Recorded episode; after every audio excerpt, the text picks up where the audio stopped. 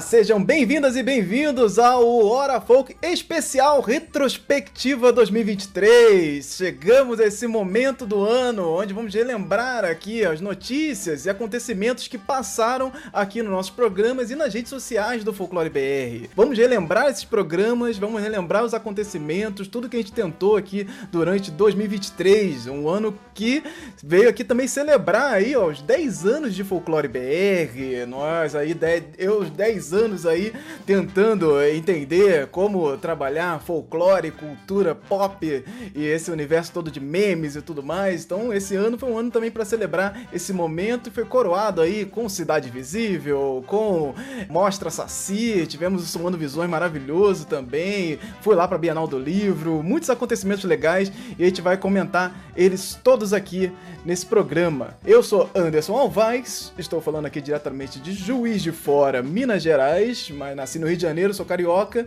criador do Folclore BR, estou aqui durante esses 10 anos reunindo essa galerinha aqui, todo mundo que é entusiasta de falar de cultura popular, e eu tenho muito orgulho desse programa, muito orgulho de a gente estar aqui mais uma vez. Recebendo aqui também o Welita. Olá, boa noite a todos. Sou Wellington Macedo, minha voz continua a mesma, mas os meus cabelos. tenho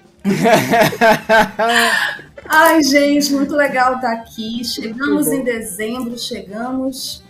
Ufa, que ano, né? Um ano de altos e baixos, um ano de coisas legais e coisas não tão legais. Foi um ano, assim, de muitas coisas. Ainda estou tentando, não fiz a minha retrospectiva, mas estou aqui falando diretamente de Belém do Pará, Amazônia, região norte, para, junto com os meus amigos, a gente tentar fazer essa retrospectiva, lembrar das coisas mais importantes desse ano.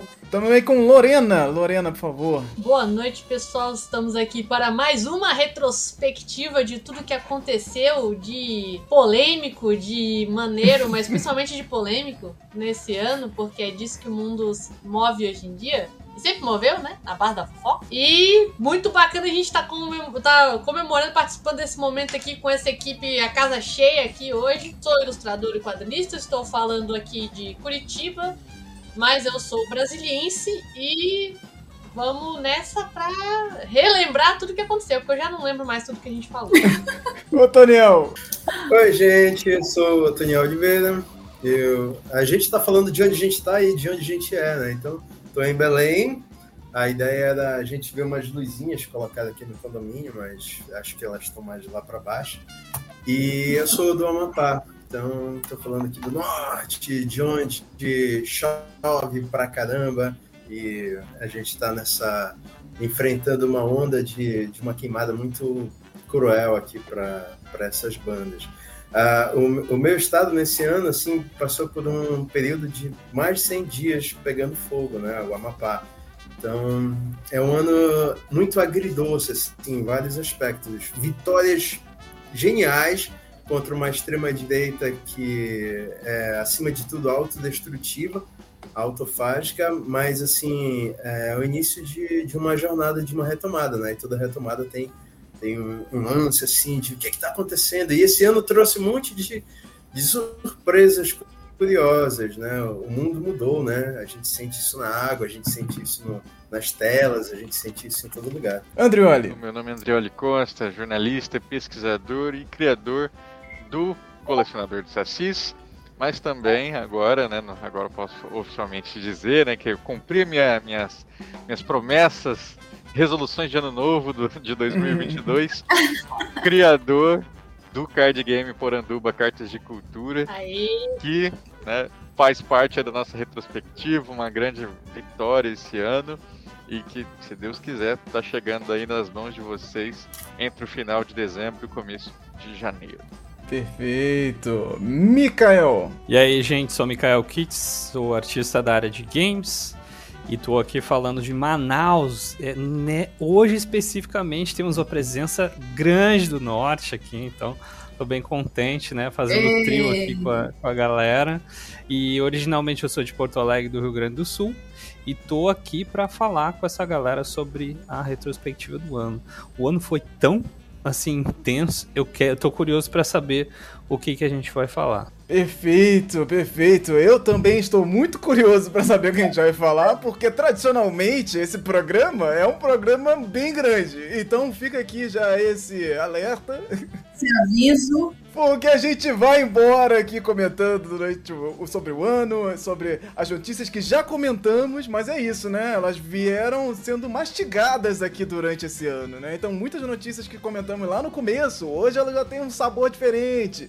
A gente já, já acessa ela de uma forma diferente, ou elas se desenrolaram de uma forma diferente também, né? Então a gente vai tentar nos conter aqui para não criar outros programas iguais, e, mas diferentes, né, com essa, esses temas.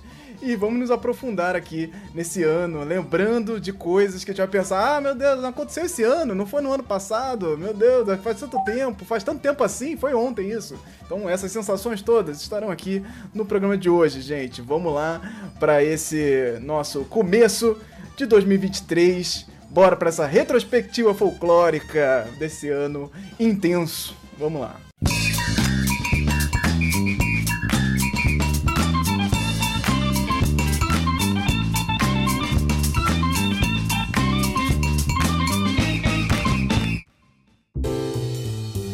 Começando janeiro de 2023 aqui com essa imagem maravilhosa, né? Que era a imagem ali da posse do presidente Luiz Inácio Lula da Silva chegando aqui logo abrindo janeiro ali, trazendo pra gente uma série de movimentos simbólicos muito importantes aí, não só pra política, mas pra cultura e todos os movimentos também de a intenção ali demonstrada nos símbolos da posse foram é, coisa de quadro, né? Coisa para ficar realmente em livro de história, coisa pra gente lembrar por muito tempo e tal. Depois de quatro anos de um governo negacionista, cheio de problemas e tal, que que desmerecia a cultura, né? Que entendia a cultura popular como realmente algo menor, né? Que via aquilo ali tentando reconfigurar todo o toda esse, essa conversa que a gente tem aqui, trazendo para esse lado da extrema direita e aí a gente vem com uma posse, pô, trazendo minorias, pô, levando, subindo a rampa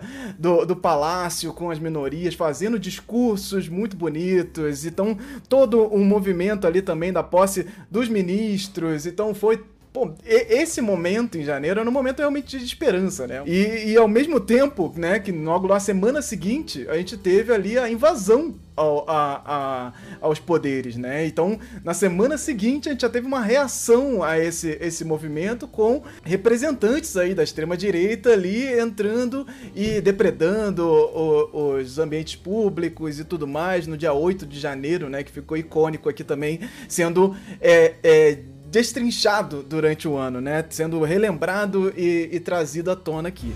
Seguimos aqui para o tema do, do TCC de xadrez com personagens do folclore, né? Que viralizou nas redes sociais, inclusive com o compartilhamento do Andrioli Costa, que eu acho que impulsionou o negócio num nível que passou por tudo que é jornal, falando sobre o, o xadrez folclórico, e agora ela tá aí também produzindo esse material de forma diferente, tá tentando viabilizar ele de forma diferente também. Seguimos aqui para o final de janeiro com a, o anúncio oficial final aí da série do Percy Jackson e Percy Jackson os Olimpianos com a escalação inclusive dos atores que vão fazer Zeus e Poseidon, né? E aí o ator que vai fazer Zeus é o Lance Reddick e Poseidon Toby Stephens. O e o Lance Reddick, ele é um ator negro, uma pessoa negra, né? E para interpretar Zeus. E aí isso fez a internet entrar em ebulição e agora nós estamos aqui analisando isso em dezembro,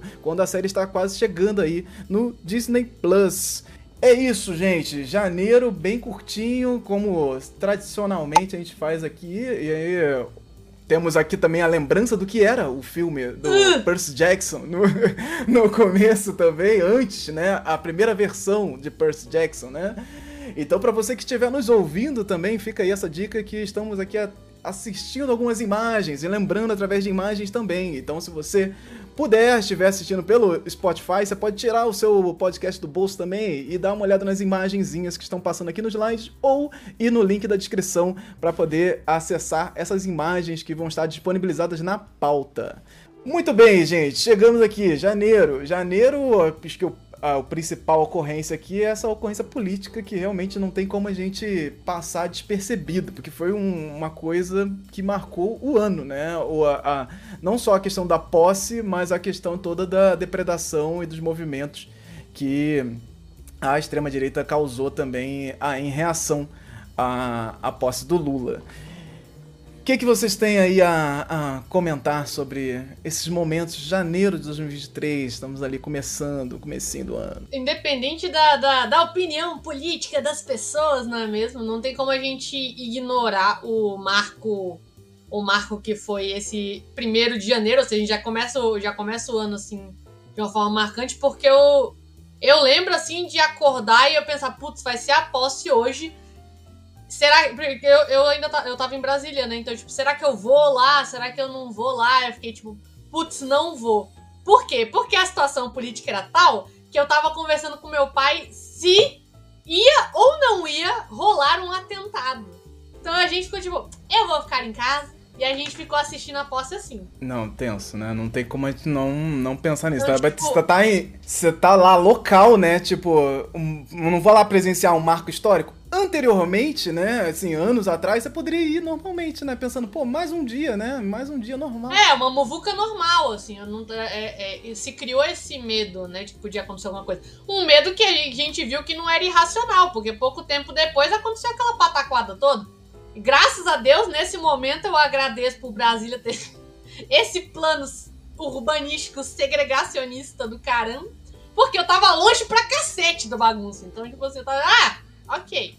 A polícia que se vire agora. Foi muito esquisito, mesmo eu não estando perto Uhum. da, da, da esplanada, a sensação de que tava rolando tudo aquilo naquele momento e tinha as transmissões ao vivo ali, você via que não tinha nada, ninguém fazia nada pra parar aquela baderna, tipo, foi um negócio completamente surreal. Aquele tweet que, que viralizou uma vez que, tipo, ai gente, eu não queria estar vivendo momentos históricos, não. Não é, não é legal. Chega de me ver momentos históricos, né? Tá bom já, né? Porque, meu Deus, foi. Eu Foram quatro anos. A gente passou quatro anos. Todo dia tinha um movimento histórico bombástico diferente. Tipo, chega, né? Pelo amor de Deus. gente. Ah, eu não posso me dar esse luxo de não viver momentos históricos, até porque minha vida está diretamente ligada a isso. Mas eu queria comentar a posse como o grande acontecimento do mês de janeiro, porque eu lembro que nós saímos da retrospectiva de 2022, né? E aqui eu acho que estavam quase todos que estão aqui eh, na retrospectiva de 2022 com esperança, era esse nosso sentimento, né? Depois de tudo que nós vivemos em nos últimos quatro anos, saindo da pior, e é isso, é um momento histórico também que todos nós vivemos, a pandemia, né? Um divisor de águas na história da humanidade. Fomos testemunhas e somos sobreviventes, né? Dessa desse momento histórico. Perdemos pessoas e estávamos com esse sentimento de esperança no que pese, como disse a, a Lorena, as opiniões políticas diferentes, as análises diferentes. Nós estávamos no mesmo barco. Né? Na, nós tínhamos tomado uma decisão, nós tínhamos uma escolha, estávamos do mesmo lado, estamos do mesmo lado ainda, acredito eu, é, e estávamos com esse sentimento de esperança. E esse, essa imagem, eu queria falar dessa imagem, o quão ela é simbolicamente forte e independente das minhas opiniões políticas, o quanto que ela foi importante. Ela tinha que ser dessa forma, como foi. Essa posse, essa posse específica, esse momento específico tinha que acontecer, porque era uma resposta a tudo o que esses essas pessoas que representavam setores que são isso que o Anderson falou, as minorias, que é uma categoria, inclusive, porque né, não tem a ver com quantidade, mas tem a ver com o papel que esses grupos ocupam ainda na sociedade que nós vivemos, na sociedade capitalista. Então, essas pessoas representando, por exemplo, o movimento negro, representando a luta dos povos originários dos povos indígenas, é, representando as mulheres e a luta das mulheres que foram muito atacadas no governo anterior.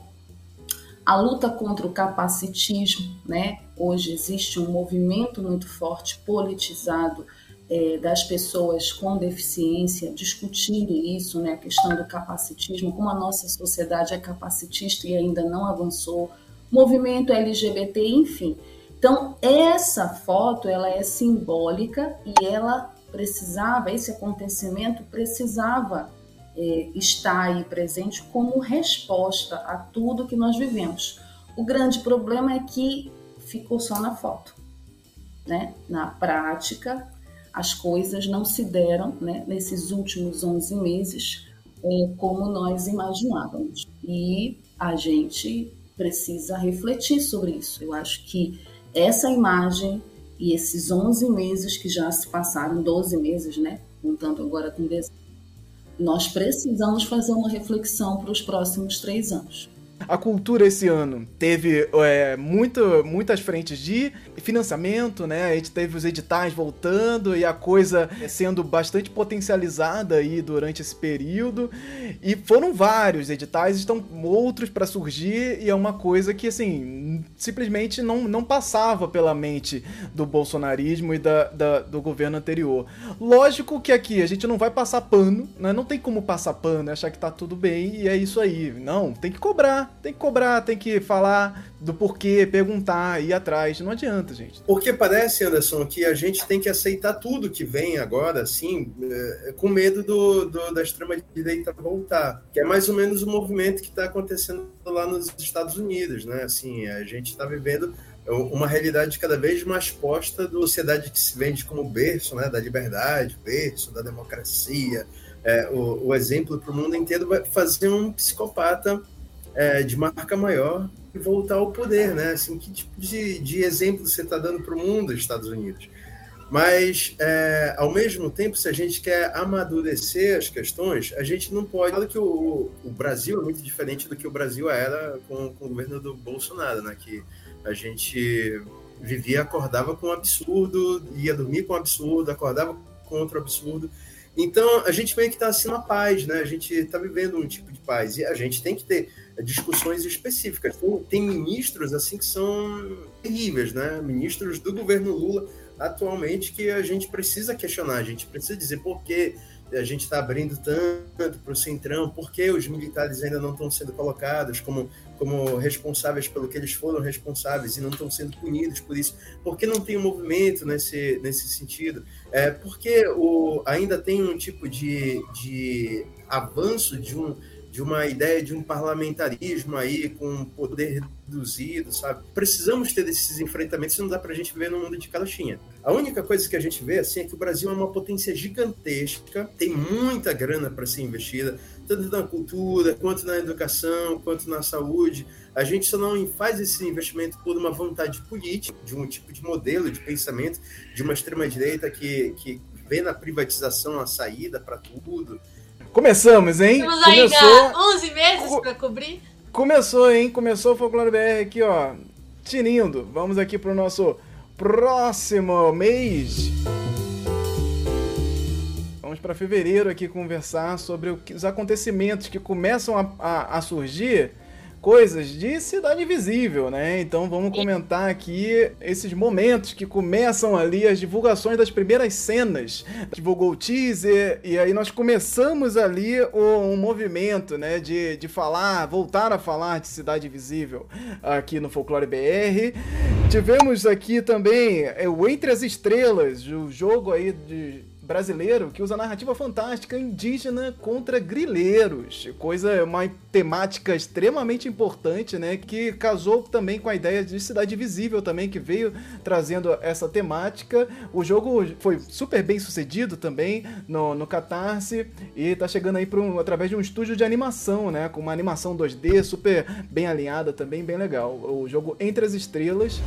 Tivemos aí o carnaval, né? O carnaval rolando e aí em São Paulo tivemos na Mocidade Alegre como vencedora desfile das escolas de samba, e ela trouxe aí contando a história do Yasuki, o primeiro samurai negro da história do Japão. No Rio de Janeiro, tivemos a Imperatriz Neopoldinense, vitoriosa, que ela se inspirou na literatura de cordel para celebrar a história de Lampião, o rei do cangaço, com o enredo abre aspas, o aperreio do cabra que excomungado tratou com maquerença e santíssimo não deu guarida. Fecha aspas, foi o título aqui da Imperatriz Leopoldinense, que venceu o Carnaval de Desfile de Escola Samba do Rio de Janeiro. E no final também ali, na verdade, arrematando tudo isso, Andrioli Costa estava aí acompanhando o desfile dos bate-bolas também e fez um, um documentário, inclusive, que está disponível no YouTube. E aí, gente, em fevereiro começamos a ferver aqui as coisas. O carnaval esse ano foi bastante intenso também. Então, os movimentos né, de, de intenções políticas estavam ali fervescentes no carnaval. E não tem como não estar, né? E todo ano a gente vem comentando essas é, supostas polêmicas. Ah, o carnaval tá tentando ser polêmico, mais polêmico a cada ano.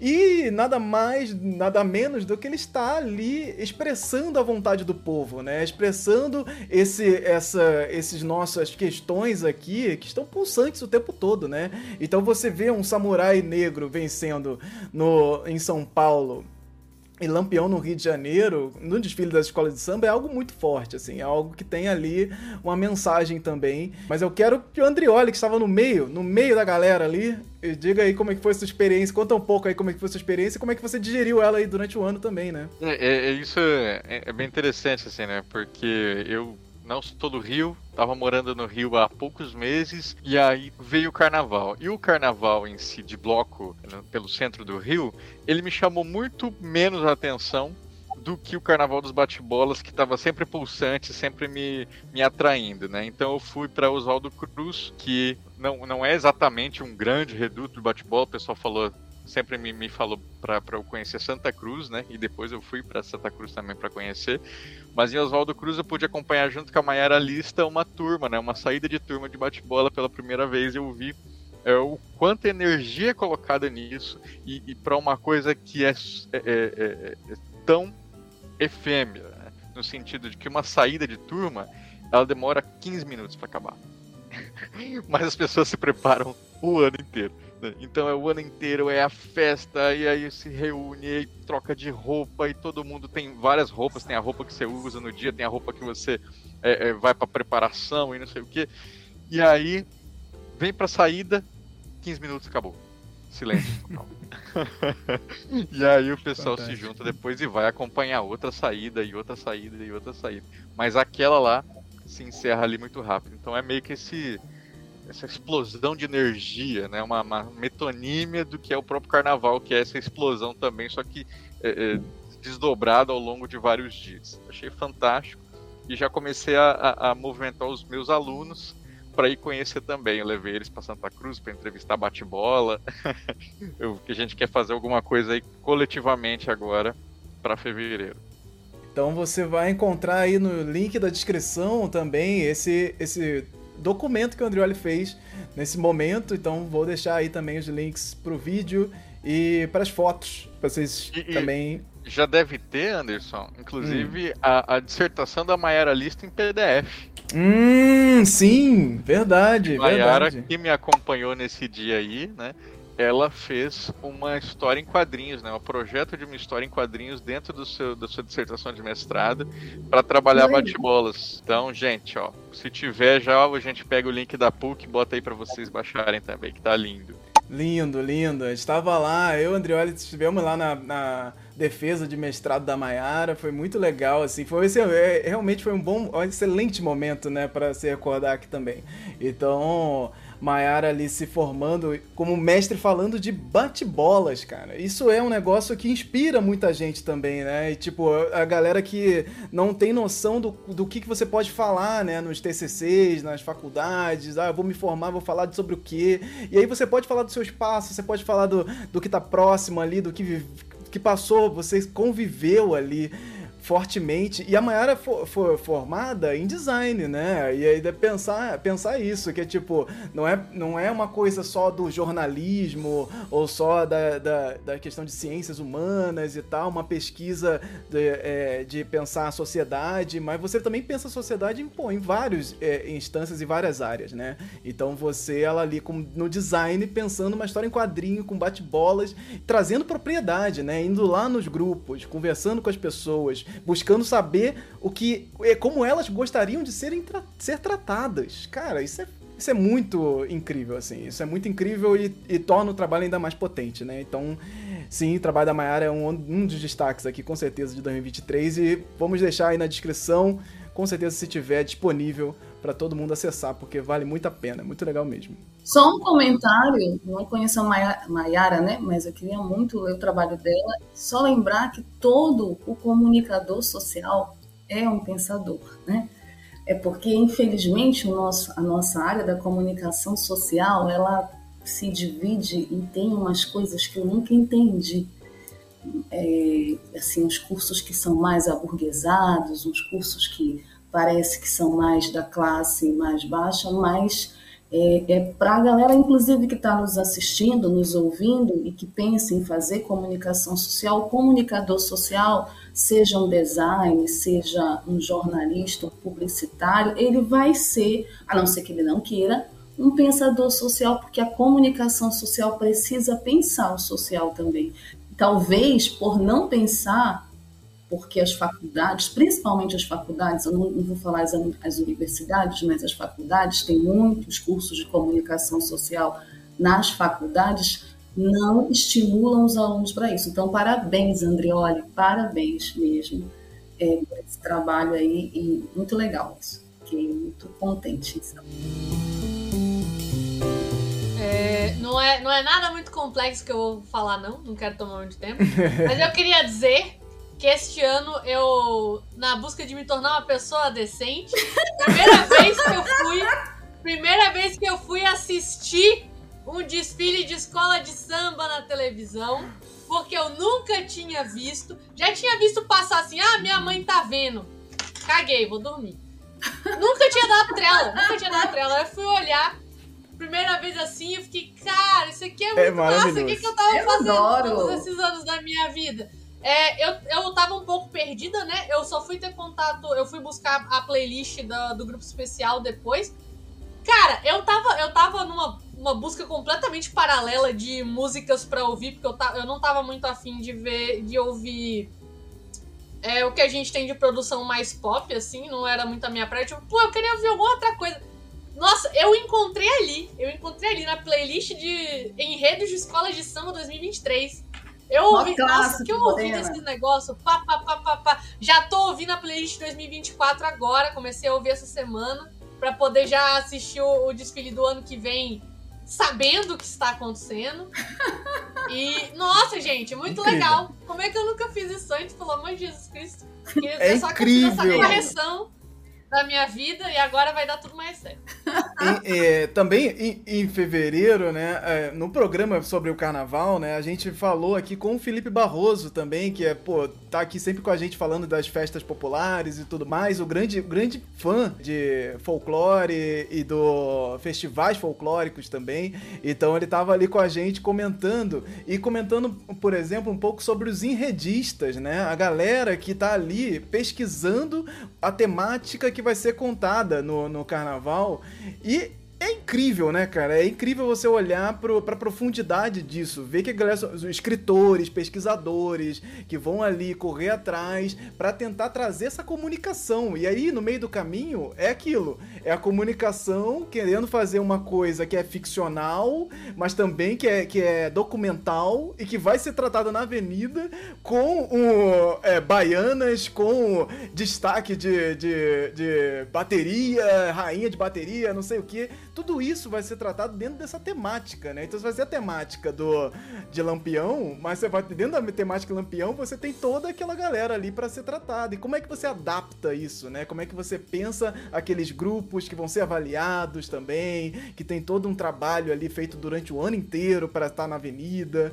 Então, sempre defendo aqui, ouçam vão atrás, assistam mesmo. Esse ano eu tava lá assistindo também na TV. Então, assim, é, é, é, uma, é, uma, é um movimento muito, muito necessário para você se aprofundar na cultura brasileira, né, cara? Você é brasileiro e nunca assistiu um carnaval? Ai, não gosto, ai, eu odeio essa música e tal. Pô, e você gosta de cultura mesmo? Você quer realmente entender o que a galera tá falando? Pô, e ouve, ouve entendendo, né? Não só curtindo. Você não precisa assistir o canal, vai sambar. Acho que tem, eu tinha essa, essa questão na minha adolescência, né? Que era tipo, se eu, se eu assisto o carnaval, eu te, sou obrigado a sambar. Eu sou obrigado a sair. Ai, que ir pro ódio, bloco. Não quero isso, não vou assistir carnaval nunca, eu odeio isso. Ah, não quero. E não é Ô, isso. Gente. Eu, eu, meu, meus alunos estavam me pilhando, assim, que a gente vai lançar um podcast sobre sobre carnaval, né, pra, na disciplina, eles falaram assim: Ô professor, é, você mora perto da Vila Isabel, é só, ainda dá tempo de vocês participar dos ensaios e sair na, na, na vila. Aí eu fiquei assim, falei, putz, será que pelo, pelo podcast eu faço isso? eu ah, é pela pesquisa! Olha que safado! Pelo podcast. Aí eu olhei assim e falei, mas, fulana, você é a menina ela é, ela é destaque de escola de samba, uma aluna minha. Eu falei, você já tá lá. Então, se eu microfonar você, tá resolvida, não preciso ir. Então, me livrei dessa. Resolvido.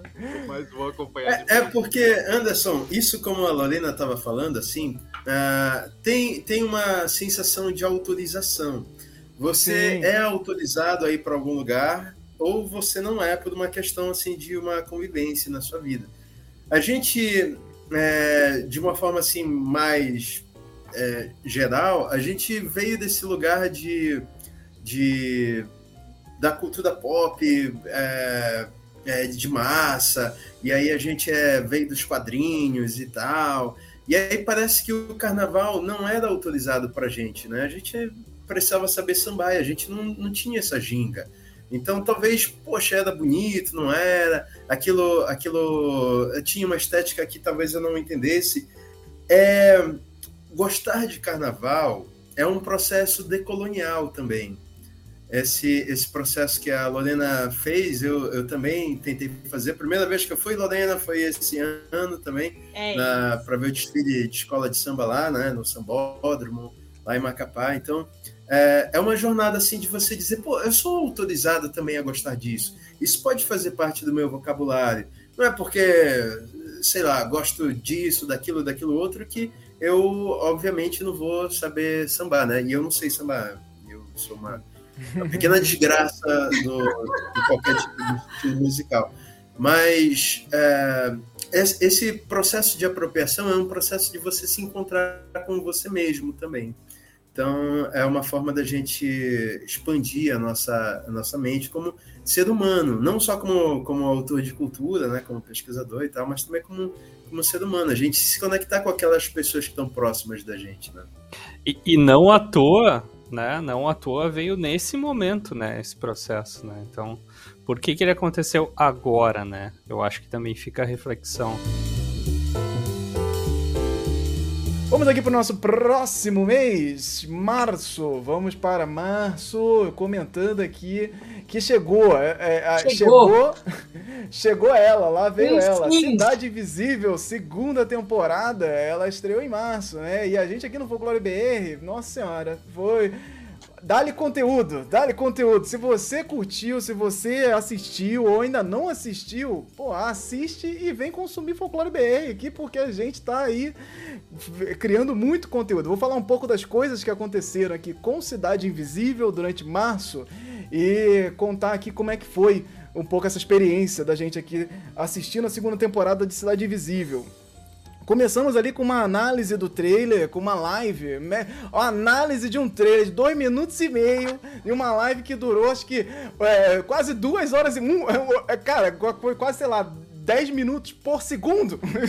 Não sei, foi, foi uma live Vou que durou duas horas e meia para analisar o trailer de Cidade Visível e bombou essa live. Essa live ela não está em podcast, ela está só ali para a reação ali, análise de segundo a segundo do trailer. E mesmo que você já tenha assistido ou não não tenha assistido também, vale muito a pena assistir essa, essa live porque teve participações especiais. Gente, a, a, a live teve participações especiais da produção da série Cidade Invisível. Então, Zahita Enterrar estava lá presente, Gra eh, Graciela eh, Guarani também, diretora. A Zahri, ela, ela interpretou aí a Caninana, né, na, na, série. Tava no chat, a galera no chat, bombando, mandando pergunta, conversando com o pessoal, agradecendo e tudo mais. Então, foi, foi uma, uma live muito especial, porque veio uma galera também carente de querer saber, do pessoal que tava meio perdido.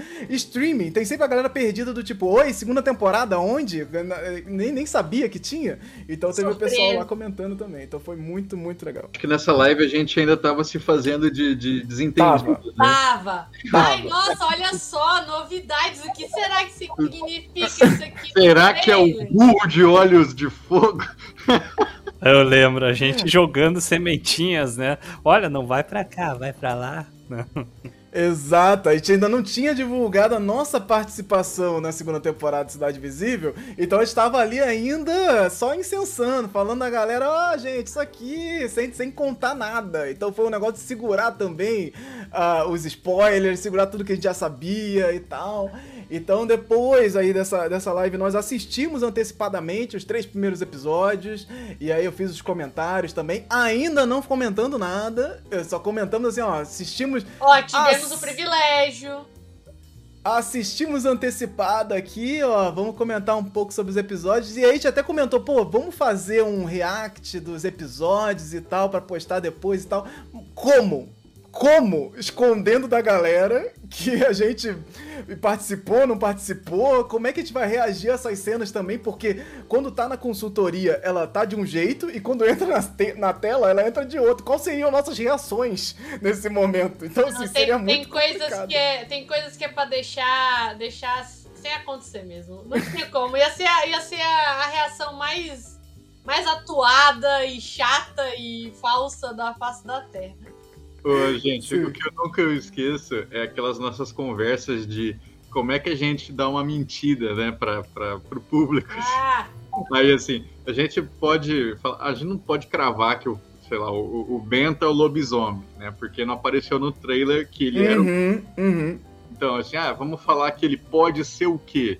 A gente também não pode se fazer de, de burro, né? Porque uhum. gente, ele não poderia ser, sei lá, um capelobo. Aí a gente ficava tentando decidir, assim, como é que a gente é, palpita sem, sem parecer que a gente não manja nada. Não, mas fe felizmente a gente teve aí uma participação de público muito boa, então a própria galera já jogava e a gente ficava tipo. Isso. Ah, pode ser, né? Faz sentido. A gente ficava.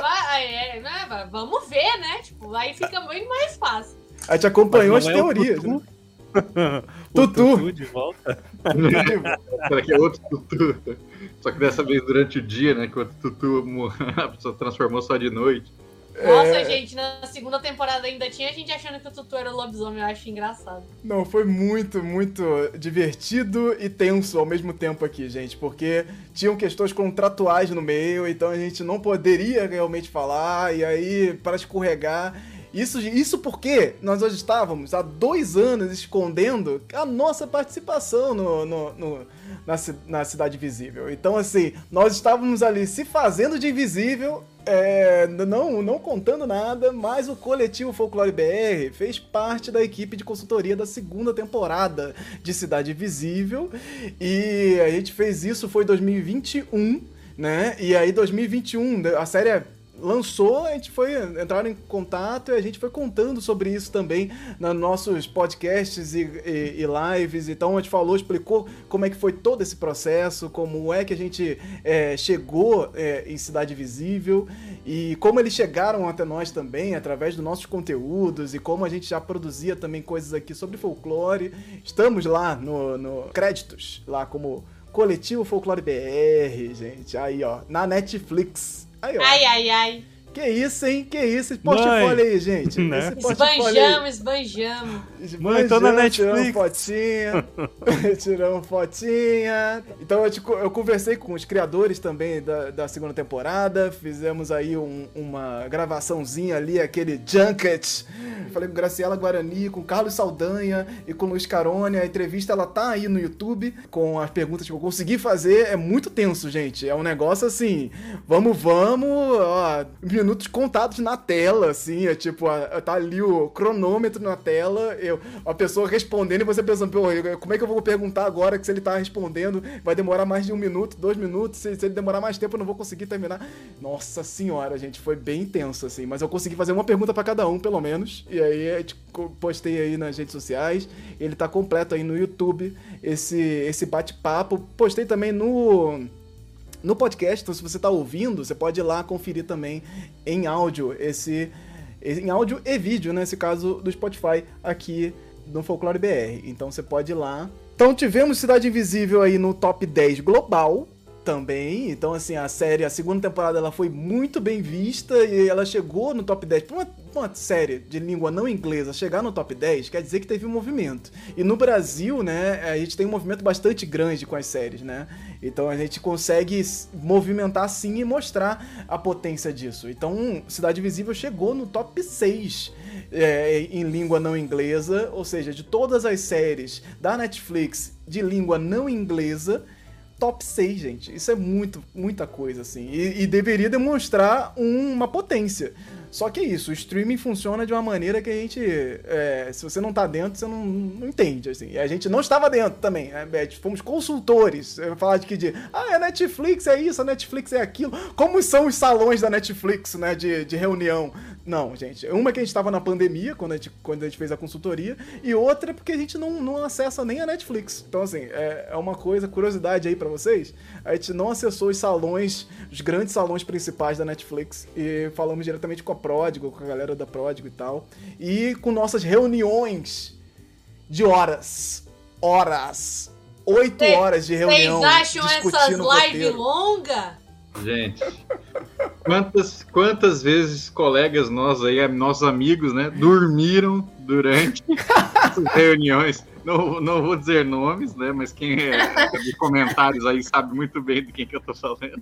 Eu acho que tem que dizer.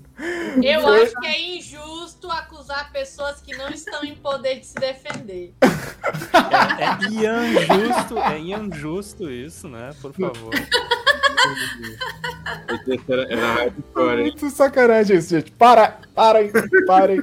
É... Não, mas o que, é, o que, é, interessante é que, assim, quando a gente vê um produto fechado na final e tal, a estreia da série, a gente vê o resultado, um resultado, e vocês viram nesse, nessa análise de roteiro um monte de possibilidade do que a série poderia ser, né? Sim. Então, eu achei muito legal. Não, é muito, muito legal, e isso, isso é, me trouxe, assim, como ensinamento de como as coisas realmente tem potência, assim, quantas pessoas estão realmente muito bem intencionadas, às vezes, em produzir uma coisa pô, bacana, em fazer realmente um trabalho bem feito, mas aí vai olhar para o mercado e aí tem essa conversa não só do criador, mas com o mercado, com o streaming, com a reação das pessoas e tal. Mas a intenção, assim, de, de, de produto, ela é muito incrível, assim. E todo esse processo pra gente foi muito muito engrandecedor, assim. Isso aí, não tenho dúvida que ficou marcado, assim, pra gente como uma forma, assim, de, de entender todo esse processo, assim. Então, a gente consegue entender hoje a criação de séries, né, e de como existem potências é, em muitas produções a, a partir desse, dessa experiência, assim. Essa experiência trouxe pra gente uma, uma enormidade, assim, e, e fica aqui também, pô, um agradecimento pra, pra galera da Pródigo e, pô, pra paciência também, pro pessoal que, que ouviu, que leu nossos relatórios, e a gente tentando, relatórios de oito horas de reunião, depois de ler roteiro e tudo mais, não eram relatórios tão grandes quanto poderiam ser, hein? Porque a gente tentava resumir ainda para mastigar, pros roteiristas chegarem ali num porque negócio coitados, mais né? mastigado, né? porque coitados, né? Eles, meu Deus, a gente viu como roteirista é um bicho que, nossa senhora, gente. Como sofre o bichinho, gente? Tadinho do roteirista. É um animal é um em extremo sofrimento. Então, se você está fazendo a sua, a sua próxima série aí, ó, para qualquer grande streaming ou grande TV, lembra da gente, que o nosso trabalho aí é sério. Exatamente, exatamente. É sério, é bonito, é organizado, é coisa de completamente maluca, mas vale a pena. Exatamente. E entregávamos relatórios com todo um cuidado de layout, né? Referências visuais. Imagens. Citações, é. Chique demais. Se pudesse vir a público, vocês iam ver que, que documentos maravilhosos. Mas infelizmente a gente não pode botar os nossos relatórios a público e vai ficar aqui com a gente, nosso coração, né? Todo esse momento. E continuando aqui com Cidade Visível ainda, porque, cara, foi um, foi um, foi um bloco de, de estudo tão grande que é muito difícil. Assim, pra gente do Folclore BR, é, tem uma profundidade além, né, que é da consultoria, mas tem o impacto nas pessoas também, né? Então, a própria Netflix, ela, ela fez um movimento de marketing durante março, que era um negócio incrível, assim. É um negócio incrível, extremo, porque teve indígenas é, ocupando as redes sociais da Netflix, no Twitter, no Instagram, é, a galera ali postando os vídeos, falando suas posições, colocando ali é, é, os movimentos também nas redes dos atores. Então, os atores também, Letícia Spiller, Alessandra Negrini, tiveram as redes ocupadas por indígenas durante um dia. Então, isso foi muito potente. TikTok também rolou. Então, assim, foi uma divulgação muito, muito grande. Então. E a gente aqui fez essas análises, né? Com spoiler, sem spoiler, falamos aqui da série, analisamos o trailer, fizemos tudo isso. E aí, no próximo mês, eu vou comentar aqui os resultados disso também, é, um pouquinho mais. Mas vamos seguindo aqui, porque também em março tivemos aqui a estreia do Eles Estão Aqui, né? A, criação do MM Isidoro, nosso querido MM Isidoro, é, que já participou aqui de podcast com a gente também, querido demais. Ele lançou um podcast narrativo lá na Globoplay. Então, trazendo todo, pô, toda muito bem produzido, assim, né? E traz uma temática que mistura aí, né? Ela é, tenta trazer ficção científica que une indígenas e alienígenas no Pará dos anos 70. Então, a, a ideia, pô, já, já tá vendida, né? Você, olha, você ouve isso, você, pô, quero, quero ouvir. Então, vou só falar aqui um pouco a sinopse. Se você não ouviu, você pode ouvir, inclusive lá no, no podcast lá da Globoplay e gratuitamente, tá? Se você tem uma conta no, na, na, na, Globoplay, você pode ir lá assistir, ouvir também os podcasts lá do, exclusivos da Globoplay. Não tem mais em lugar nenhum, só tem lá na Globoplay. Então, vou abrir aspas aqui. Em 1977, uma jovem indígena foge do campo de concentração no meio da floresta amazônica e se encontra no meio de um ataque de alienígenas no que ficou conhecido como ó, Operação Prato. E essa Operação Prato é uma operação que aconteceu mesmo. Assim. Então, é, existem documentos aí históricos sobre essa operação que veio tratar de supostos alienígenas que estavam ali no local, lá no Pará. Então, pô, muito, muito bacana. Então, chegou ali, eles estão aqui no, no Globoplay. Vou fazer pra... um link aqui também, Anderson, com a Operação Prato porque Sim. agora na CCXP o Ivan Mizanzuki ele divulgou que pela Globoplay também, que ele está dirigindo podcasts lá, vai sair um episódio, um, um programa novo que ele vai dirigir é, totalmente dedicado a fazer um, um, podcast investigativo sobre a Operação Prato. E ele vai hum. ser apresentado pelo Andrei Fernandes do Mundo Freak. Então, já fiquem atentos porque ano que vem deve estrear esse material aí novo para vocês conhecerem mais. E aí tivemos também a estreia do Curtas do Folclore Africano, que foi o folclore africano ali reimaginado numa antologia que reuniu seis criadores de seis países africanos diferentes. Então tá disponível na Netflix lá, contos do folclore africano, é, para vocês conhecerem. É um, como é uma antologia, tem aquilo, né? Tem episódios que são um, um melhores que os outros, mas assim é um negócio para se assistir, né? A gente comentou até aqui na época que é uma coisa que a gente precisa que tenham mais iniciativas dessa. E nesse caso ainda a iniciativa foi patrocinada pela Unesco. Então teve um patrocínio da Unesco e da Netflix para fazer esses, esses curtas. São curtas de no máximo 20 minutos, né? Lá na, estão disponíveis lá na Netflix, que começou aí a ser produzido em março de 2022. Então a gente teve aí um ano de produção e foram muito bem feitos, assim. Em questão de produção é um trabalho muito legal e como uma antologia, cada episódio é uma coisa diferente, conta uma história de um conto africano repaginado. Então ele vai repensar aquela narrativa, vai trazer, modernizar, vai trazer para um lance mais é, futurista. Às vezes tem um, umas temáticas futuristas, pensando isso lá no futuro, jogando esses contos para uma estética de ficção científica. Então vale muito a pena ir assistir Contos do Folclore Africano na Netflix. E é isso. Esse foi março, março intenso aí de Cidade Visível, né? Não teve como a gente não falar desse, desse, desse momento. Foi o destaque de março, foi nossa. Finalmente ali a nossa exposição, né? Ó, Folclore BR na Netflix. Pá, no momento de se exibir, incrível. momento que eu virei pra uma, contei pra família toda. Trabalhei na Netflix, porque entrar em detalhe é, é irrelevante. Gente, trabalhando na Netflix. A pessoa fica, caraca! Vamos aqui para abril, então, começando aqui abril com o nosso querido Meu Amigo Lucha, lançamento, estreia do Meu Amigo Lucha, é, que era a repaginação aí do Chupacabras, de uma forma um pouco mais amigável ali, um bichinho fofinho e tal, e causou todo um rebuliço aí na internet, né, quando você tem a tradução, né, que é Chupa, o nome original, é, é referente aí, o espanhol, né, Chupa, então é, é Chupa, meu, meu amigo Lucha teve que ser adaptado, né? Chupa é o nome do personagem. E como é que esse nome chega no português brasileiro, não é mesmo? E aí a Netflix foi lá até fazer piadinha e tal, de que é Chupa nos Estados Unidos, é Chupa não sei aonde, e aqui é meu amigo Lucha. Mas, meu amigo, vamos lá. Vamos falar de Portugal também, que era lá o Chupa, a criatura mística. que era maravilhoso também. Então, assim, foi uma, uma, uma, uma coisa também que foi bem comentada ali. Tivemos o lançamento desse incrível bomba aí, ó, os Cavaleiros do Zodíaco, Sansei o início, aquela mistura maravilhosa de mitologia grega com horóscopo, com tudo mais aí, ó, aconteceu um live action muito doido e que se você não assistiu, vai estar disponível aí na HBO aí, esse mês, inclusive. Então, é terrível. Teve aí o lançamento, a gente comentou um pouco sobre a esperança de ser alguma coisa mais ou menos e não foi. Não, não aconteceu isso, gente.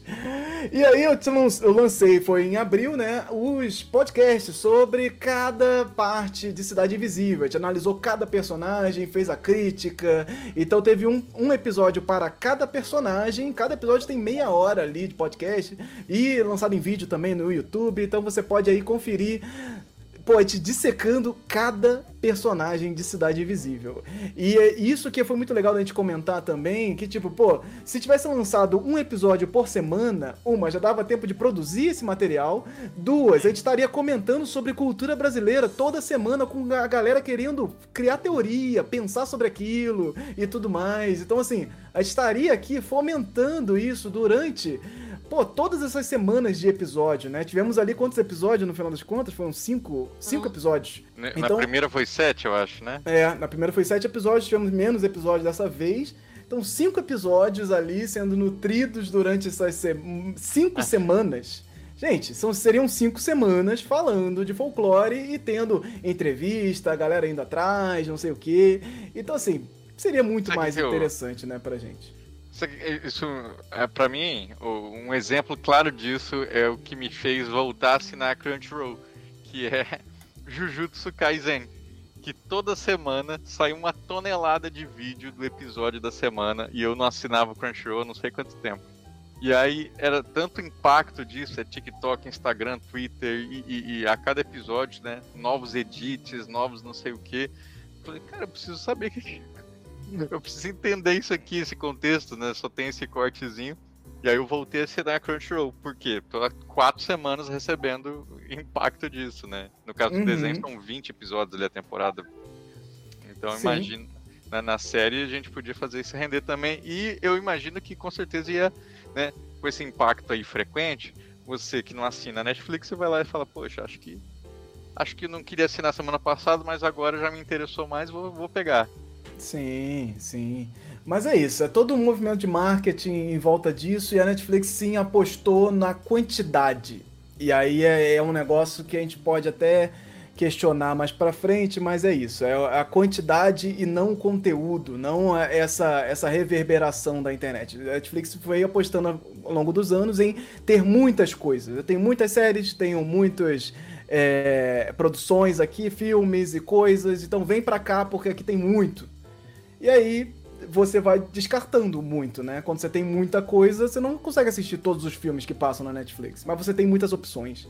E aí eles apostaram nas opções, né? Então a gente ficou com isso aí né, em abril, comentando aqui brevemente. Então foi um mês mais suave. Ainda tiveram muitas coisas de Cidade Visível, ainda é, rebarbas ali analisando os impactos e como a galera correu atrás dos atores, como correu atrás da, da, dos personagens, querendo entender mais quem era Zauri, quem era o lobisomem, como é que é esse lobisomem brasileiro e não sei o que. Então o pessoal foi correr atrás disso também e a gente tava ali é, dando essa, essa assistência nesse momento. No, na primeira temporada, a Netflix, a, logo no mês seguinte, confirmou a temporada 2. Ó, tá renovada aqui logo em, em, no mês seguinte, né? Que lançou em fevereiro, em março a gente já tinha essa confirmação de renovação.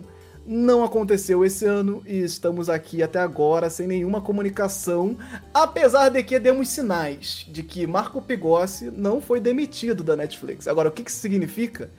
A Netflix fez um, um, comentário sobre isso, fazendo lá uma piadinha de que não ia demitir Marco Pigossi, não sei o que, papapá. É, inclusive no vídeo ela liga pro Marco Pigossi, faz uma piadinha, Netflix ligando pro Marco Pigossi. E será o que, que significa, né? Será que vai ficar nada, o vento né? aí? Vai significar nada, Netflix? Não significa nada, gente. Comenta aí, comenta aí. Comenta aí pra gente que a gente é, quer é, saber. Vamos, evitem, evitem, poupem o coraçãozinho de vocês de teorias conspiratórias, porque já teve o suficiente quando, quando Cidade Invisível é. saiu. Enfim, gente, vamos seguir. Então, vamos seguir. O que eu acho legal assim, sobre Cidade Visível é que mostra que tem interesse para isso. Então, outros produtos com essa mesma temática e ia ser muito legal de ser explorado. Cidade Visível foi por um viés, aí tem vários outros vieses, tem vários gêneros que dá para.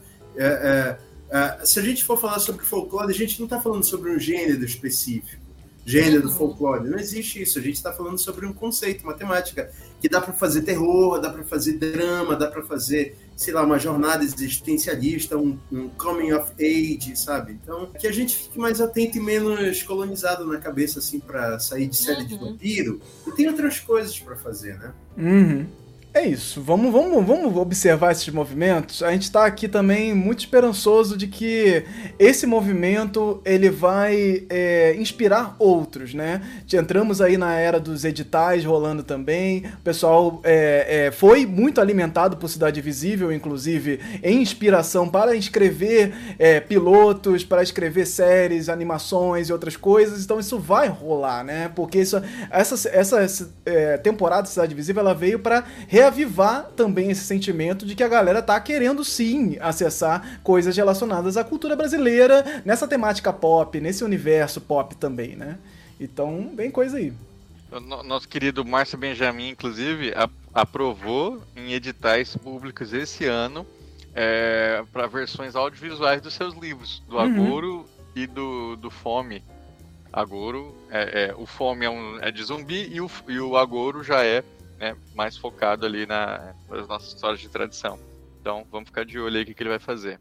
Não, com certeza, porque isso, isso, essa sensação assim vai reverberar na galera que está avaliando esses projetos, né? O pessoal que está avaliando esses projetos para editais, para essa, essas questões, assistir o Cidade Visível. Então, assim, assistindo Cidade Visível, ele já tem um sentimento. Então já tem uma entrada ali, já tem uma referência, já tem um negócio que é sucesso internacional, top 6 mundial, gente. Isso aí não é pouca coisa. Então isso já também já dá um portfólio, já dá uma garantia de que a coisa tem força sim.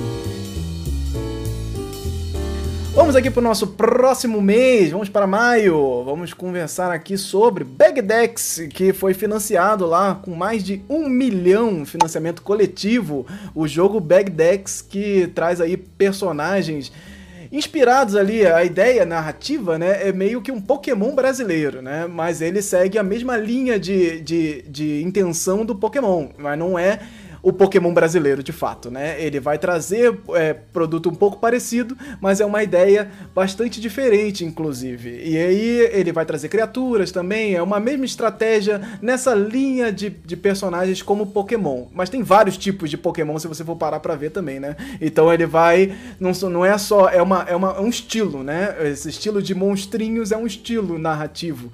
E aí ele conseguiu aí chegar a mais de um milhão no financiamento coletivo lá na plataforma da Nuvem, que é de, exclusiva para jogos, né? E vai ter o um jogo agora, depois dele ter viralizado muitas vezes aí nas redes sociais, mostrando esses monstrinhos. Aí tem monstrinho que é, que é Benjamin, outro ali que é um. tem um filtro de barro, não sei o que, coxinha. É um monte de coisa assim, pensando no, no, na cultura brasileira e trazendo ali pros personagens. Também tem personagens folclóricos. Então, Bagdex vem aí agora financiadíssimo é, e está agora em produção.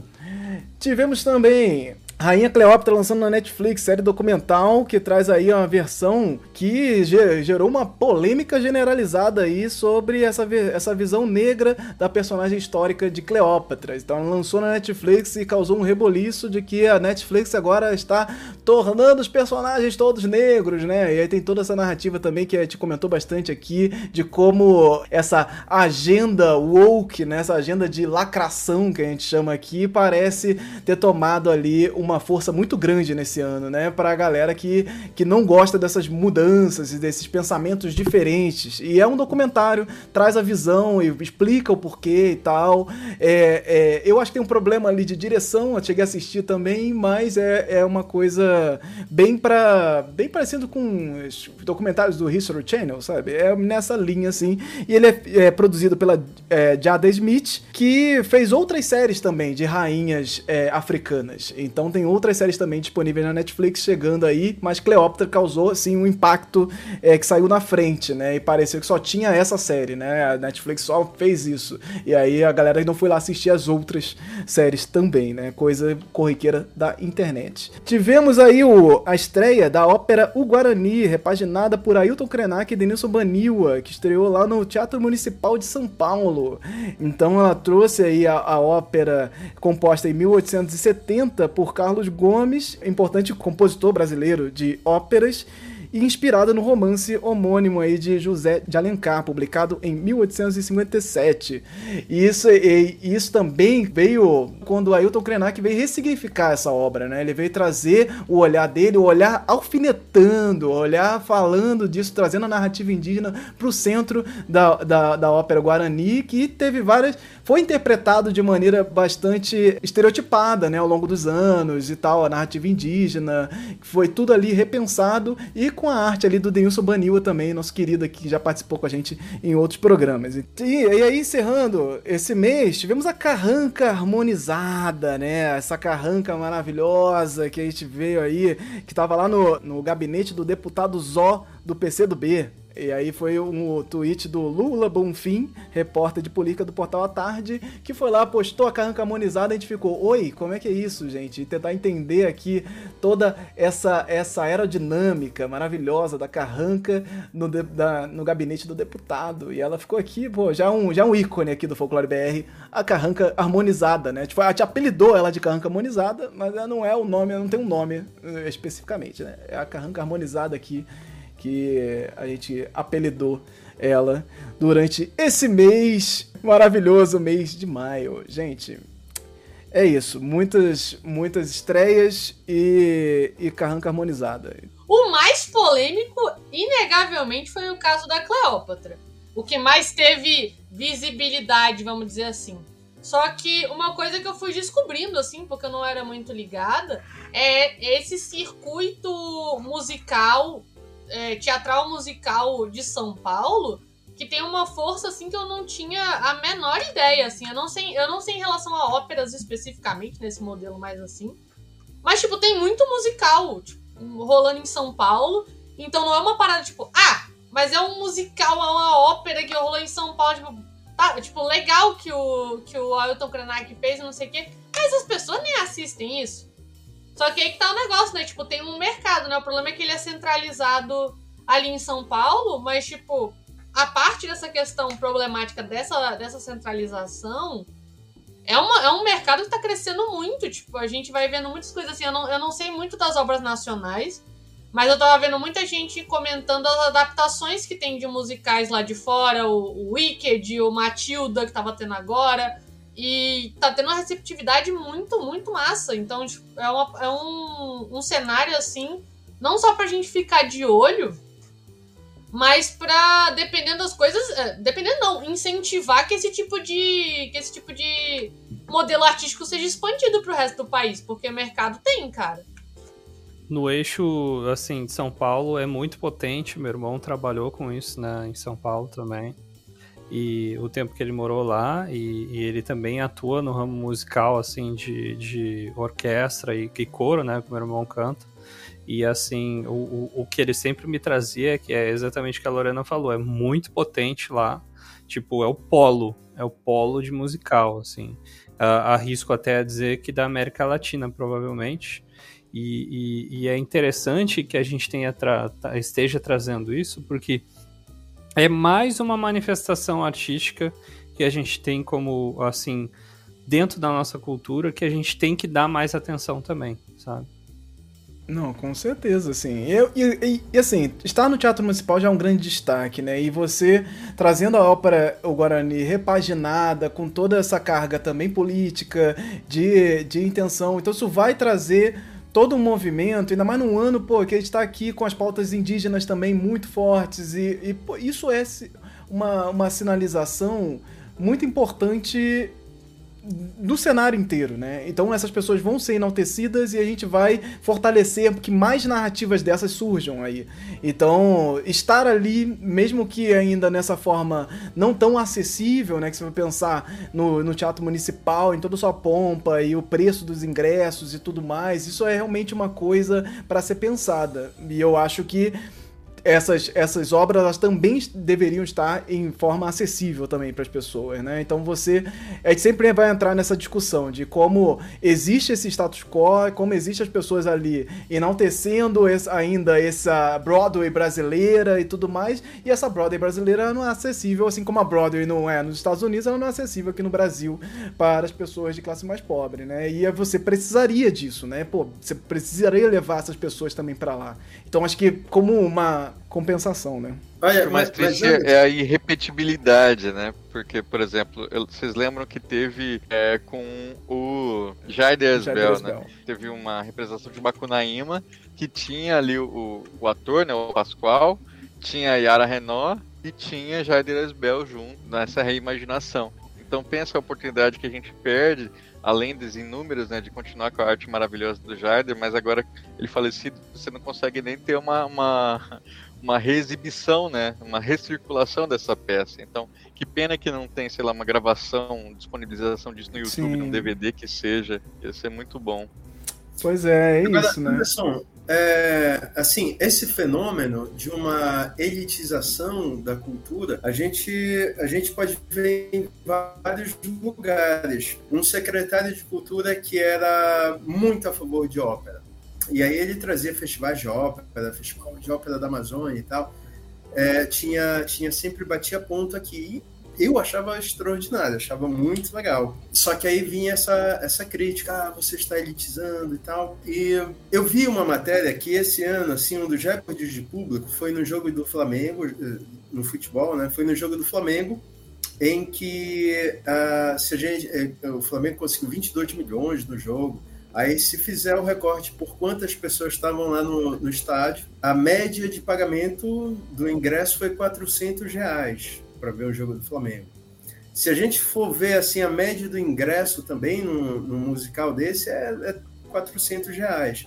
Então, o que, que a gente está fazendo com relação à cultura, sabe? Entrou na cabeça do, do administrador do estádio, assim como eu acho que meio que na do, do cara do cinema, que se tu cobra mais pelo ingresso, tu tens o teu custo é, batido com menos pessoas lá dentro e menos pessoas significa menos infraestrutura, significa menos gente para limpar, significa menos depredação do, do ambiente, sei lá.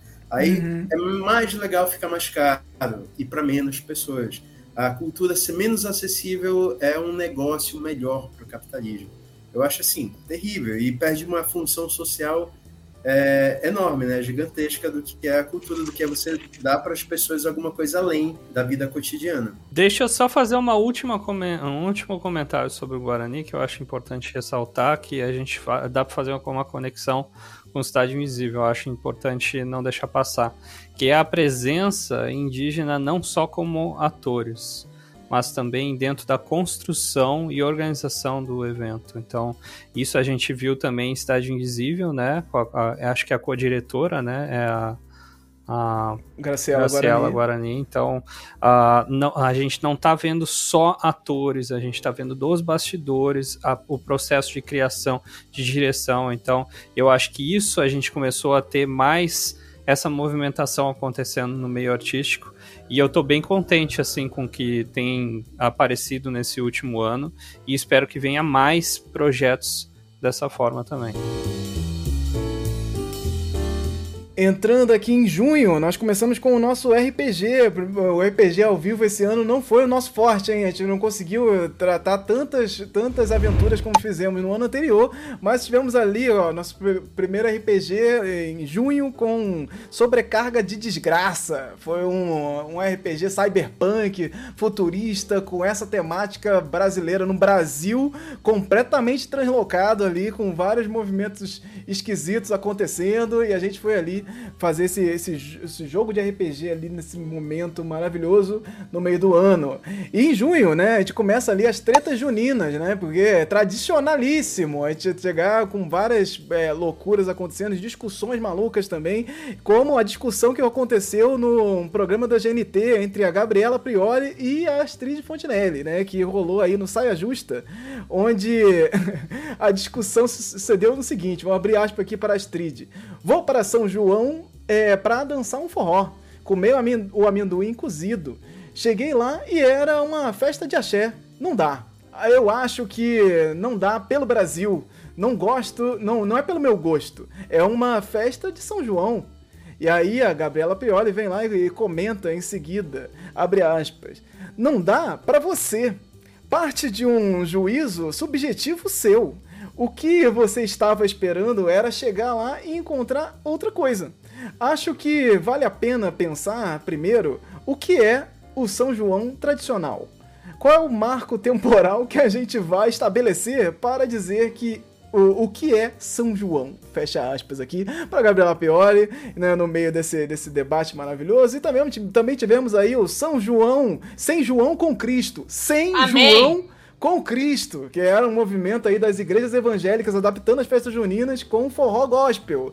E é um movimento que não acontece desde, não é de hoje, mas a galera tá querendo fazer um São João, mas sem João. Então é sem João com Cristo. Então, um movimento ali que viralizou nesse flyer ali que rolou na internet. Além da, da, das pizzas com sabores juninos também, como a pizza de bolo de cenoura aí também, está aí deliciosamente Eita. mostrada nessa imagem.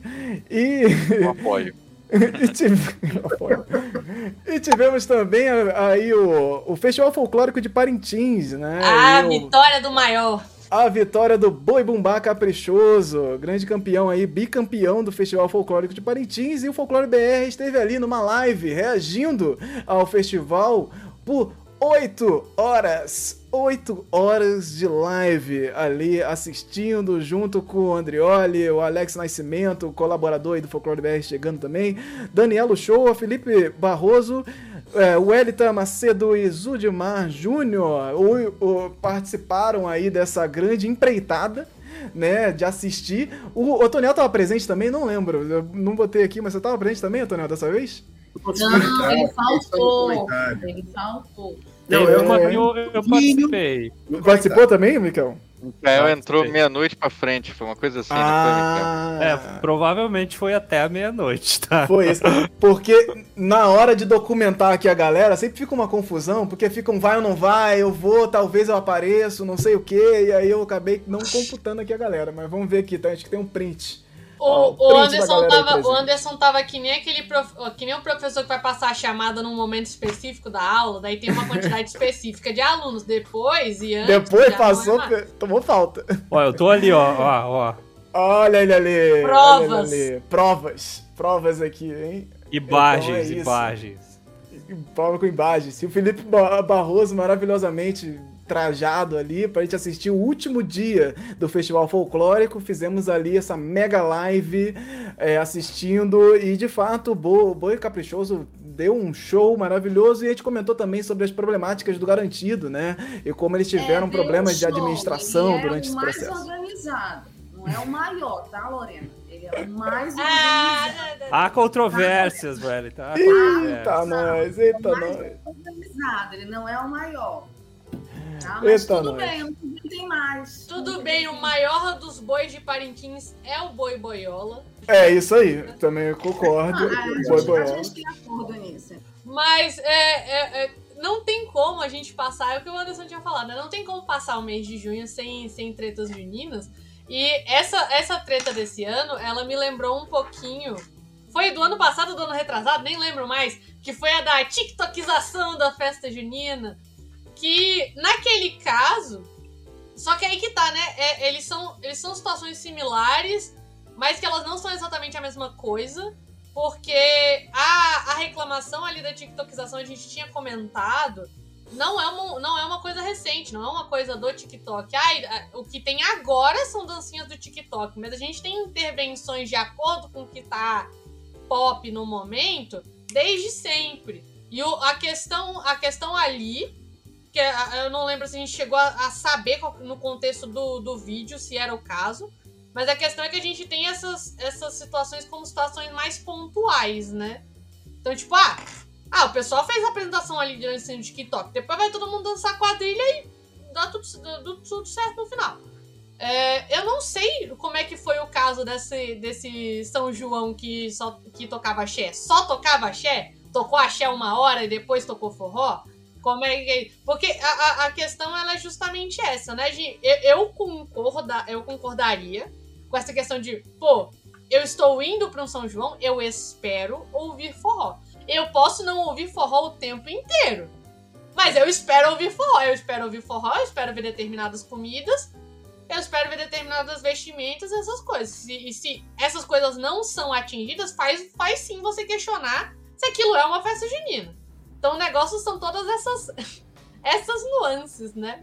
O, o... É, eu queria falar fala, sobre fala. essa treta porque, assim, primeiro que é, eu sou do time da Astrid, e admito aqui que sim, eu vou para o São João para ouvir as músicas de São João, para comer as comidas típicas de São João. Sabendo que já tem, e isso que a Lorena fala é um fato, porque inclusive esse ano eu saí de um espaço junino porque começou a tocar uma música que para mim não tinha nada a ver com São João, porque aqui em Belém do Pará tem um espaço governamental do governo do estado, é, que é a Fundação Pública Artuviana, que é a Fundação do Estado do Pará, que agora é Fundação Cultural Estado do Pará, mudaram o nome. Mas para mim sempre vai ser o Centur, sempre vai ser a Biblioteca Pública Artuviana, para mim, ó, tá vendo? Para mim, porque eu tenho 43 anos, né? Mas enfim, esse espaço tem o, o, todo ano o governo realiza o arraial para todos. E aí lá é que as quadrilhas, lá não só lá, mas lá as quadrilhas dançam, né? Tem concurso de quadrilha, né? Normal. Só que aí começou a tocar uma música que não tinha nada a ver e eu não tava conseguindo ver as quadrilhas. Eu fiquei irritada e fui embora. Não só porque eu não tava conseguindo ver as quadrilhas, mas também por causa da música que estava tocando que não tinha nada a ver com, a, com o forró, com a questão típica, né, que caracteriza a festa junina como nós conhecemos tradicionalmente, né? Então, é, eu tendo a concordar com fazer essa pontuação que a Lorena faz, no sentido de que sim, é verdade hoje, e isso para mim é uma questão de mercado, por isso que eu acho que a crítica da Astrid é válida e a resposta da dona Gabriela Prioli é grosseira, ela poderia ter falado de uma outra forma, ela Sim. foi grosseira. Sim. Não é autoridade para ficar dizendo para Astrid Fontinelli que é para ela, porque agora não sei o quê. A Astrid tem todo o direito de reclamar sim, porque nós já tivemos durante muito tempo uma hegemonia do axé inclusive nos carnavais, tá? E aqui não é uma discussão para a gente ficar brigando entre Norte Nordeste e entre o Brasil. É para a gente entender como que o mercado cultural, capitalista, incide sobre nós, determina a mudança dos nossos hábitos e costumes e a gente acha isso bacana. A gente não reclama, a gente assimila algumas coisas do outro lugar e quando a gente reclama, quando tem alguém, é o chato, é a chata. Ah, essa é a conservadora, reacionária, não pode, ah, não tá, não aceita porque é assim mesmo, sabe? Então a gente, o questionamento da Astrid é válido sim. Como é sim uma realidade de que o mercado, e a gente tem que dar um nome aos bois, porque as coisas não acontecem do nada. O mercado determina as mudanças nas festas consideradas tradicionais. Isso não acontece só com as festas juninas. O próprio Parintins vive isso. O próprio Festival de Parintins vive isso. O Círio de Nazaré, que é a nossa festa aqui cultural, religiosa, que tem outras festas ramificadas do Círio de Nazaré e outras festas e outras tradições. Então, questionar isso, eu não acho que é problemático. Eu acho que problemático é você dar uma resposta como foi dada a Astrid, como se a Astrid estivesse errada em fazer esse questionamento, como se ela estivesse falando só do umbigo dela. Apesar dela ter dito que para mim, e eu falo, para mim é sem turno, é fundação cultural e tal, eu falo essas coisas, né? Porque a gente está falando do nosso universo, mas eu acredito que a crítica da Astrid é válida, então quero defender o time da Astrid tá? nessa crítica. Só, só um ponto, assim, é que a, a Gabriela Prioli, ela vem assim com um ar de, de intelectualismo, Isso, um ar de, de relativização, e ela está usando um, um, espantalho, ela está usando assim essa, essa relativização dela, ela não é gentil, nem é inteligente e nem é um modelo acadêmico. Exato, ela só vem com, com um ar assim de, de mais do que ela é de verdade. Aí ela tá falando um negócio que ela nunca pensou sobre isso. É, ela tá generalizando é. um negócio lá. Aí ela, ah, é só. Não, não, é, não só é um negócio que ela não, não pensou sobre, como entra naquela situação de que ela, ela puxa questionamentos cujas respostas vão tender pro lado da Astrid. Tipo, então ela vai perguntando: Ai, você tá partindo de um, de um, de um juízo subjetivo, porque você tava esperando chegar lá e encontrar outra coisa. Óbvio que ela tava esperando chegar lá e encontrar outra coisa, porque é um diabo de uma festa junina. Ai, a gente tem que pensar primeiro o que é o São João tradicional. O que a Astrid está falando que é um São João tradicional. o, o, o, que, que a gente vai estabelecer para dizer o que, é o que é um São João? Não é festa de axé. Tá tudo respondido ali no que ela tá, no que, que ela tá dizendo. É, a gente, a gente pode. É, tipo assim, o que, que, acontece? Ela tenta fazer, fazer parecer que ela quer levantar um debate que, se a gente Isso. for pensar, é um debate relevante de onde começa a cultura, onde ela termina, estabelecimento de fronteiras, esse tipo de coisa a gente tem que debater mesmo, porque é um, é um ambiente de muita nuance. Só que tudo, é, ela, ela faz parecer que ela tá puxando esse assunto, mas tudo que ela está falando, a Astrid já estabeleceu. Ela, é, é, é a Astrid sabe do que ela está falando. Eu não sei se a Gabriela Prioli visita festas juninas. Talvez seja por isso que ela está, que ela está fazendo essas perguntas. Porque, Cara, porque, é, assim, é, cai assim, num senso comum que é tipo assim, gente. Qual, Como- Eu já fui em uma festa junina de escola, você, sabe, você já sabe mais ou menos como é que funciona.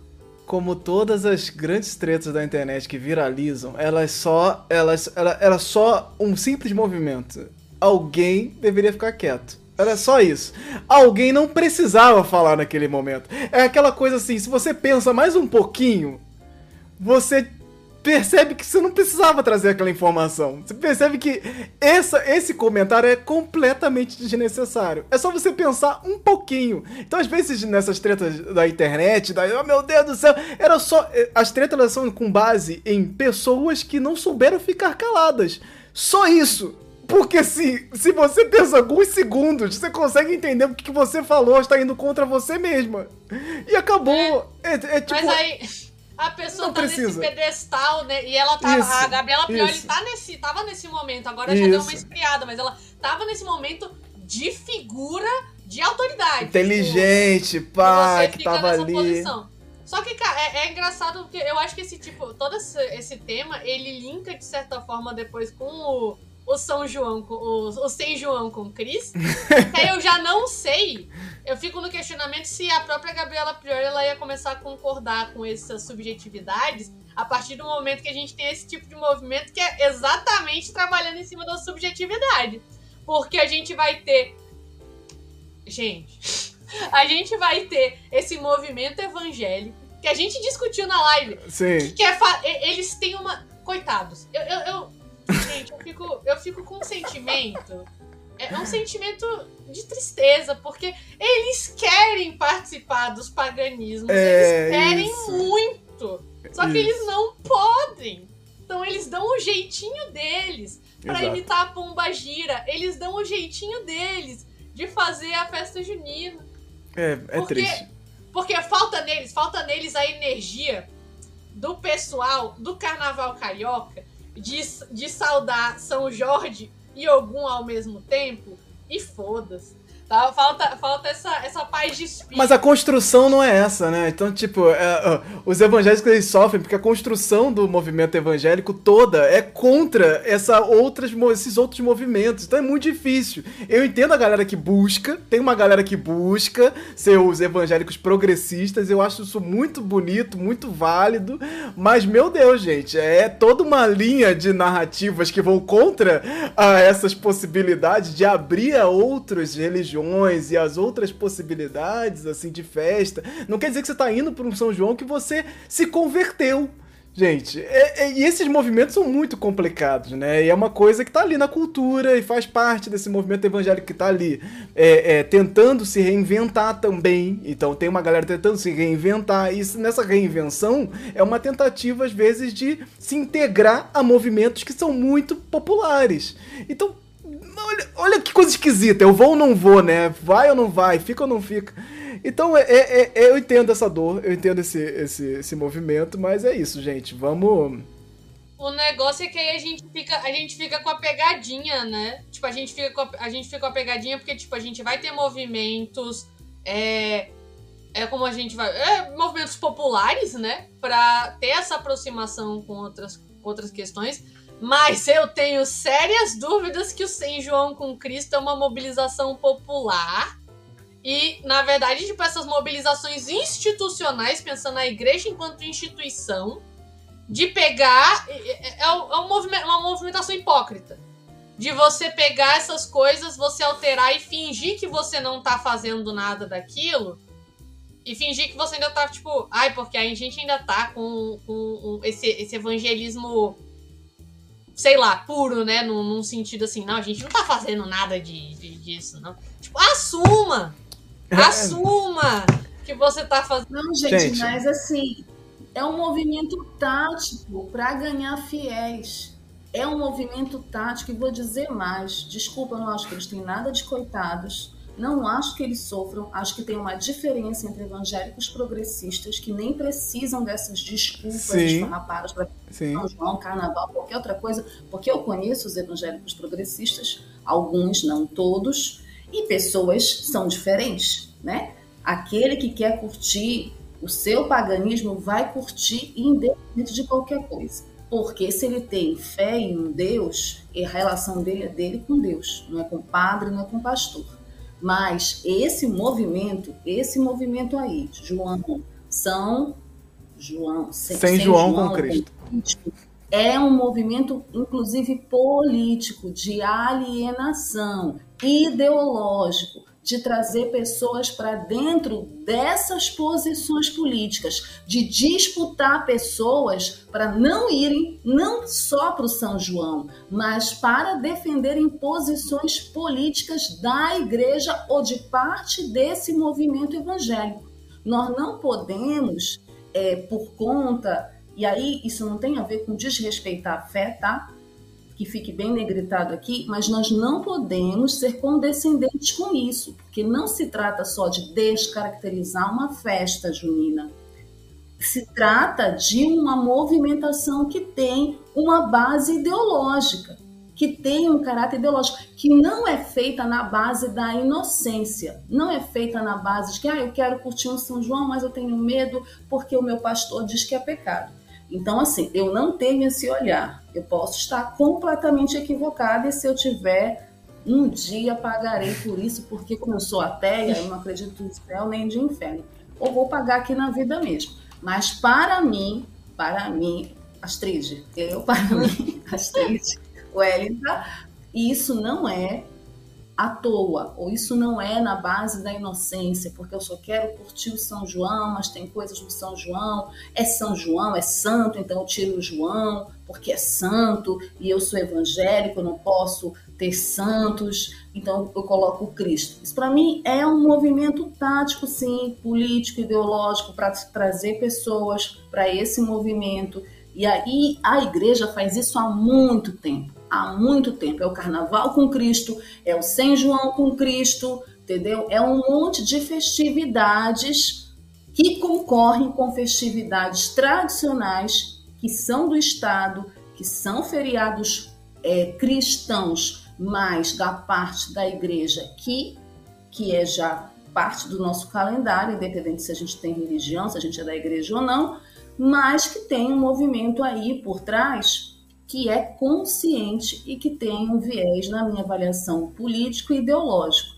E por que, que isso é perigoso? Né? Porque eu não estou falando isso só para dizer que eu não gosto, eu não gosto, mas é perigoso porque isso também tem a ver com a cultura, com a nossa cultura popular.